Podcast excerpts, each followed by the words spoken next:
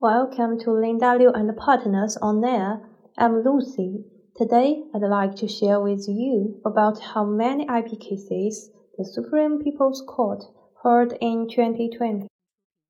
According to the 2020 Annual Report on Intellectual Property recently issued by the Supreme Court, the Supreme Court accepted 5,360 cases relating to intellectual property rights in 2020, including 2,830 patent cases, 1,490 trademark cases, 111 copyright cases, 31 antitrust cases, 66 unfair competition cases, 51 new plant variety cases, 205 IP contract cases, 7 integrated circuit layout design cases, 457 computer software cases, 75 trade secrets cases, and 67 other cases.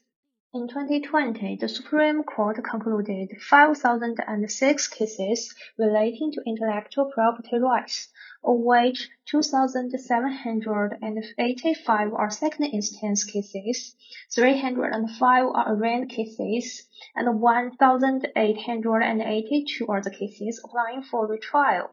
Among the concluded 1,882 cases applying for retrial, 1,361 cases are rejected.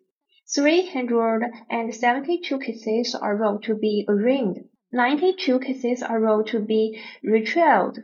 56 cases are ruled to withdraw, and one case is ruled to be closed. Among the concluded 2,785 cases of second instance, 1,676 are the cases in which the first instance judgment are upheld. 700 cases are consolidated and withdrawn. 405 cases are remanded for a new trial, and 4 cases are handled by other means.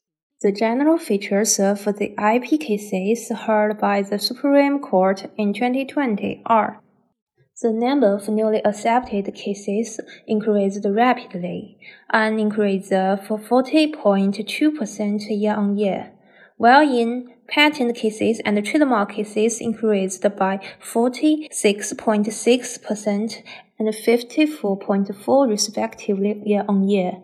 The cases relating to patent and trademark still took the largest proportion in the handled cases, accounting for 52.5% and 27.6% respectively.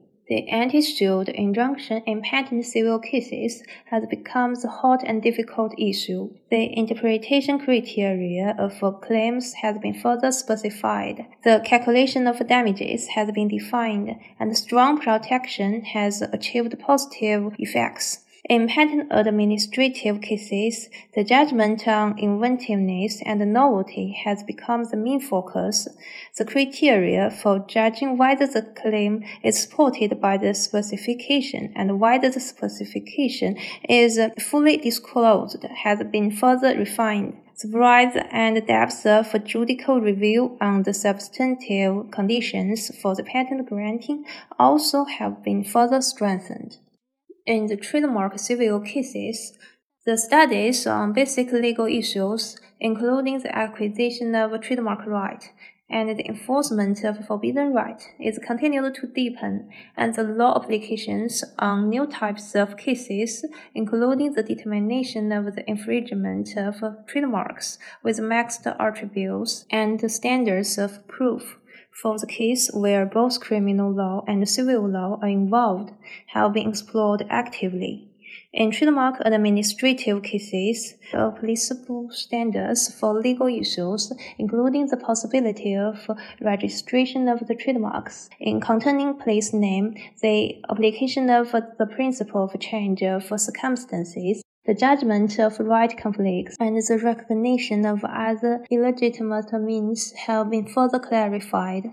In the copyright cases, the copyright protection of computer software and the judgment on the similarity of classic works of sinology are the difficulties, and the cases relating to unfair competition mainly involve the determination of unfair competitions. Such as registering the trademarks owned by others as their trade name.